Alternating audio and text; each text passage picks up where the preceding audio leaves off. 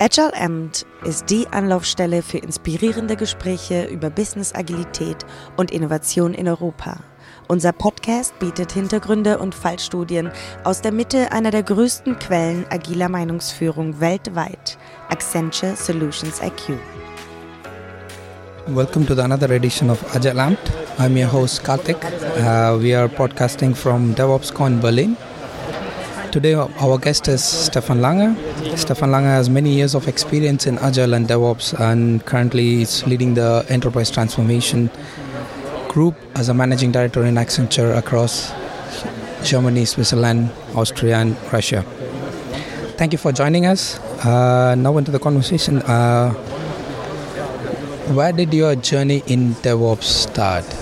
And thanks for having me here, Kartik. Yeah. Um, I would say I, uh, since 15 years I'm doing IT and I've seen a lot of stuff in the in the development area and also in the operations area in testing and all the related parts that you can do in IT right? And um, roughly in 2013 uh, I was struck by a customer that having trouble getting their operations up to speed uh, because they were heavily investing in their online shop and it took them a lot of time to, to really deploy it and that was like when I started the technical journey into DevOps, and I said, okay, we need more automation. Um, yeah, and we need to we need to do things faster, and that was when I was entering this area. Yeah, that's a great great journey. I think we were one of the pilots that started in this uh, in the Europe regarding the DevOps. Yeah, great. Um, yeah, today your topic is about beyond DevOps. When did you start the journey, and what does beyond DevOps means for for the viewers? Um, I mean, I, I, was always interested in the in the area of agile as well. So I saw that it's not plainly about a technical implementation in DevOps, but it's more about uh, one is the cultural side in, in working in a DevOps way, and the other thing is uh, if you combine it with agile, where you have the link between the business and IT, that makes it uh, uh, much much stronger and um, and and that's why I invested also a lot in, in training, getting myself up to to Scrum Master, SAFe, etc. So that was the first step, I would say. And then the second uh, step that really hit me was when we were um, uh, merging with Solutions IQ, where, where you talk to people that have been done agile transformation for 20 years, and and and that really changed also or enhanced the way of thinking. I would say really to focus on the business value of a transformation and all the stuff that comes with it. So. Um, I would like to say that I, I would have a more holistic view today than I would have had five years ago. Oh, great, great. Thanks a lot. Thanks a lot for that. Uh, today we hear this word business agility. What's your uh, set on this? Uh, how do you define business agility? Could you elaborate for us? Think in the end, business agility is the ability to really um, um, have an impact within your company, on your top and on your bottom line, uh, on your margin, um, with the stuff you do. I mean, if if you if you are um, agile in delivery, if you deliver fast in a DevOps way, it does not not necessarily mean um, um that you're doing great in business, right? So um, as Nokia, Nokia was very good in, in doing agile development, but they were lacking the product innovation. So there's some parts to it. In the core, I see delivery agility, which is agile and DevOps. Then you have a product innovation. Of course, you need to have a good uh, good product to monetize, monetize. And then uh, left and right, you also need to have your leadership effectiveness. You need to have uh, a leadership that trusts you and is really allowing the people taking decisions where the information is, right? And uh, and it's also a question of organizational change. That is for me the fourth cornerstone. Um, because every organization is, is very different. Great, thanks a lot. Thanks. Um, coming back to the uh, being in this part, we started with the term culture. What, what you have been in the industry for 15 years now, and you have started in this journey for the last six to seven years. You are in this journey. Do you? What's the difference that you see between what happened in the past and where, where we are right now? Um, I think there is more awareness now. So, um, um, be, if I look back five years, DevOps was a buzzword, and and it was really everyone wanted to be in it. We also do some DevOps, and then you could claim in one department you do a bit of DevOps, and then you're DevOps, right? So if you then look across the patch, uh, what you really do when you look at, at, at all the parts of the organization, uh, what, when you look at all the departments, um, there was a very, very differentiated picture, right? So you had uh, typically in the SAP area, it was not far advanced, advanced but in the custom built area. So there has been a lot in, in, in, developing. And on the cultural side, I think one thing that, that really changed over the course of the last year is. Um, I would not say maybe uh, even is it's the right word. It's arrogance of uh, of, of, our leaders um, that thought they can rule like in the old world. So they tell everybody what to do and uh, take the direction. And it needs a change. And that and that change, I think, is now coming. That leaders realize they have a lot of business challenges. Like look in the automotive industry, look in retail, look in the banking industry. They have a lot of challenges, and they they change. They're now more open to say, okay, we need to do things differently because one person on the top in this complex world cannot know all the answer. Great. Um, thanks for that insight. Uh, coming back to this, uh, we discussed uh, over this time that there is a huge change in the technology landscape as well as in the industry wise. There is a huge difference in how they adapted. So, your uh, the first question that I would like to ask is how, how does this technology changes making an impact on this transformation? What do you see on that area? Of course, it's it's massive, right? Um, um, we have been doing CI.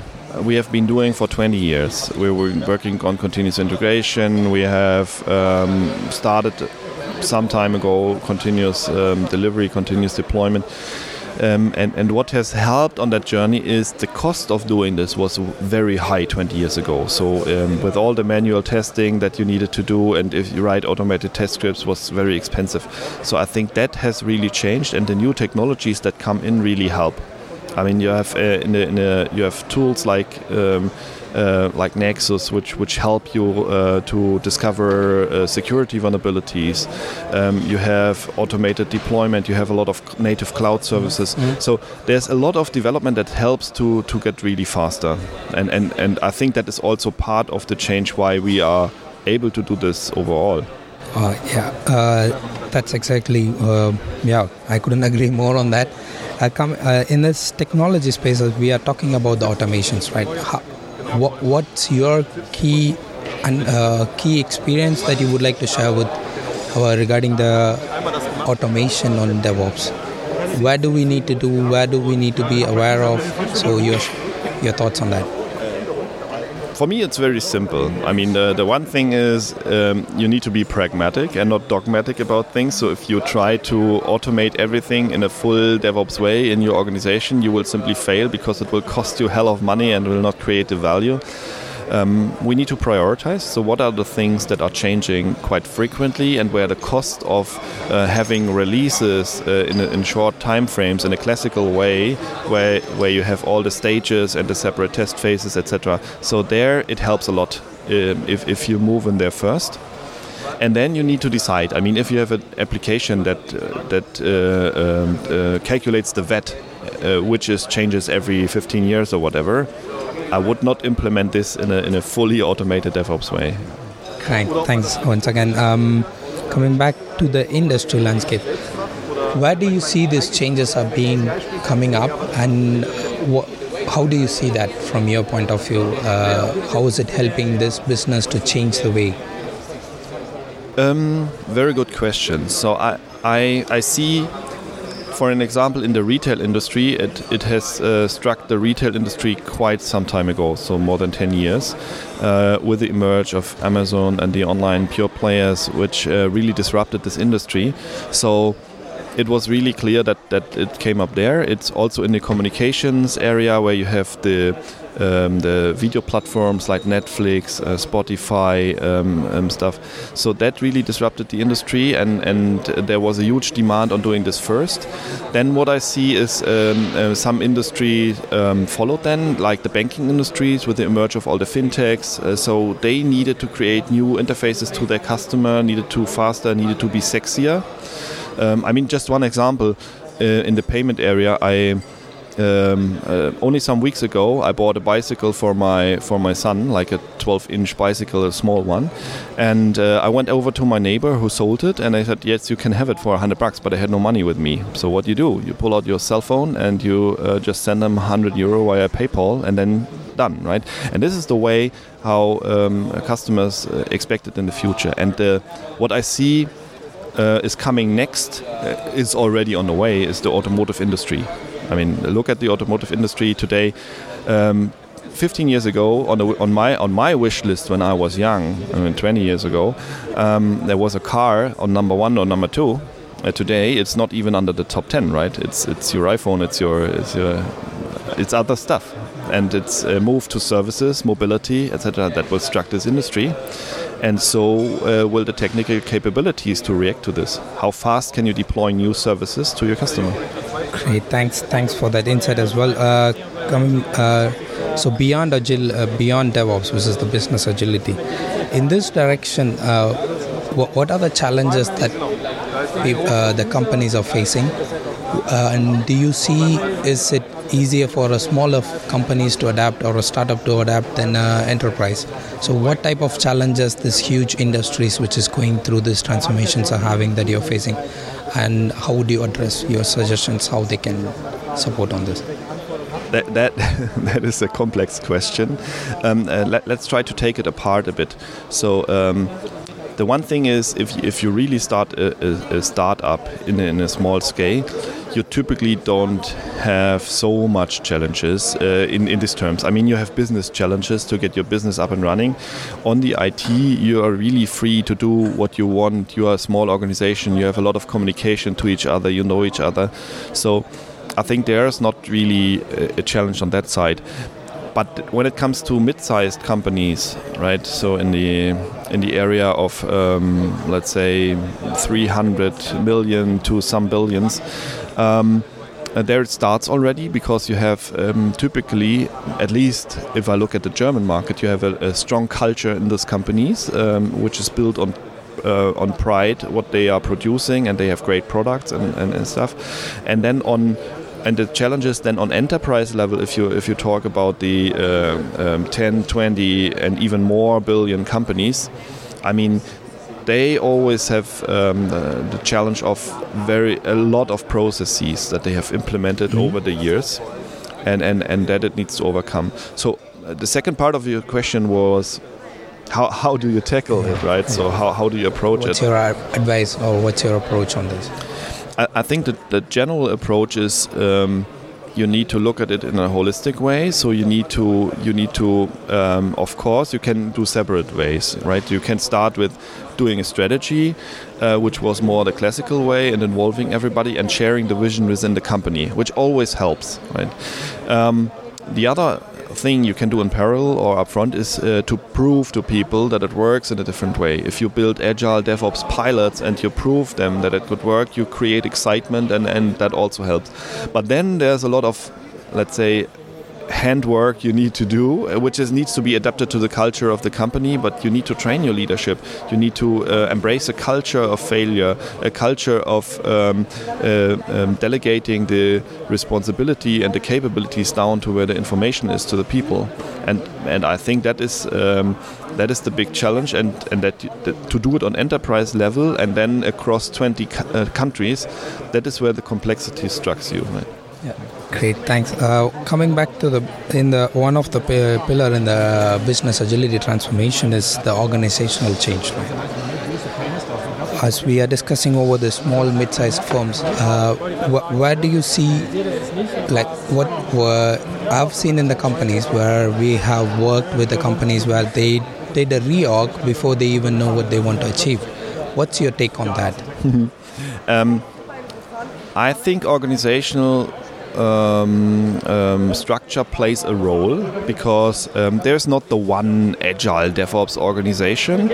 Um, I mean, um, consultancies are running around and selling the Spotify model, and and and that is probably not the way to do it. It creates excitement, but um, but then the results often are not what you would expect.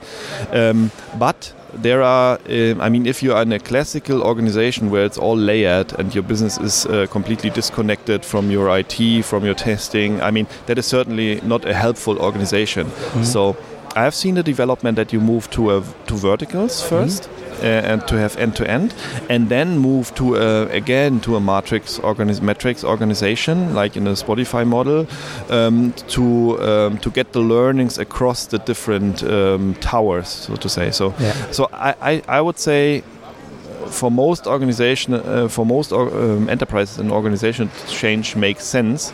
The question is really when to do it, and I've seen examples where they do it early, and it's really painful because that is not one change because you you co you constantly keep changing and which drives people mad. But if you do it too late, um, you have a lot of hurdles in your in your transformation. Yeah, great. Uh, thanks for that insight as well. Uh, coming back to the business agility, here we talked about the uh, delivery agility. Here we talked about the product innovation. How, as you are you are leading a group of uh, enterprise transformation spe- specialists, as a leader, what's your message to the team who's on this direction? What would you uh, what would you like to communicate? Um, I, I think it, it, has two sides. The story. The one side is. Um, outside my own company, right, um, uh, in the outside world, um, we need we need to help companies. So that needs we need to be advisors, we need to be coaches. It um, we need to develop with them as experts the way.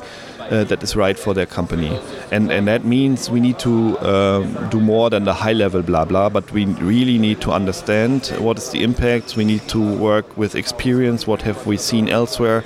We need to try things together with the customers. Um, uh, but where we know this is like 90% the way to, to do it. Um, on the inside, I think that we have a big job as well because if you are in a 440,000 uh, people um, company, um, it is always it is also a tanker, and we have to do a change um, ourselves. And and there, it's really guiding by example. You need to lead the way. You need to know what you're talking about. You need to share the vision. You need to take the people on the journey. You need to combine our agile advisory and coaching experts with the technical experts. I mean, that that needs to be a clear link story, not selling something and then not be able to deliver it, because that is really what what hurts the customer. So here is this coming back to this uh, end-to-end approach from the beginning until then.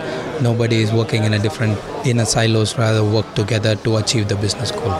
Exactly. I mean, for me, if we go if we go somewhere and I tell the customer um, what a journey could look like and what they should do, I want to see it live, right? I don't want to go there, leave them, and and then uh, five years later they say the, yeah. the, the, guy told me to do it that way and it didn't work so yeah uh, yeah the, it, it was a great insight a uh, lot of lot of discussions regarding uh, and uh, I see this business agility as a next wave after the agile and DevOps transformation. Uh, that it needs to be not in the IT, it is, needs to be in all the departments uh, across the board uh, in business, in uh, human resources, in finances, and everything. What's your if you would like to give one message or one advice? What do they regarding this business agility? What would that be, or the one of the advice that you because you you also mentioned that you worked with people who are doing this agile transformation for 20 years, and you are working very closely with them. You might have got a key one thing that needs to get everyone right. Yeah. Would you like to share something on that? For, for me, it's very simple. I mean, it was also in the waterfall way. It, um, it was never forbidden to talk to each other, but we did not do it uh, because we have uh, done all these nice ticket tools and processes. So we uh, we didn't talk to each other, and that is for me the most important thing. We need to talk to each other to understand each other. We need to share the same vision and then we can start away um, um, executing together the things that we want to do. And, and and for me, this is this is the main message that we need to do. And the second thing um, uh, is really be pragmatic. So. Um, if, if you if you start such a uh, transformation with dogmatic people, it will not work. I mean, you will get stuck somewhere mm. with mm. security in your organization, uh, uh, with your networks. With I mean, somewhere. And, and this will not work. So you need to be pragmatic. You need to take small steps, and, and you will eventually go there. So the great the message I would take away from this is the commu- get that communication right, and share the vision with everyone in the company because everyone is working towards the company, and get this going on as a, in a programmatic way. Build the trust within the team. So this is what are the message that I would take from this. Yeah, that, that is absolutely correct. But it's not only about the communication; it's really about like the personal interaction uh, Mhm. with each other and uh, to understand uh, the personal goals of all the people and align it to the company goals. And all the people that are in, that is the people you want to have in your company. Great, thanks a lot, um, Stephan. I know there are a lot of there is many followers for your work doing on moving forward. How where, where they can reach you, how they can reach out to you on the topic. Yeah.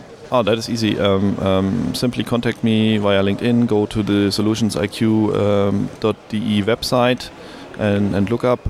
Um, yes, and or write an email, whatever you want. So connect connect to me to our group, and we have also have uh, experts on the website on, on separate topics. So connect to us, uh, talk to us, and uh, try to help you.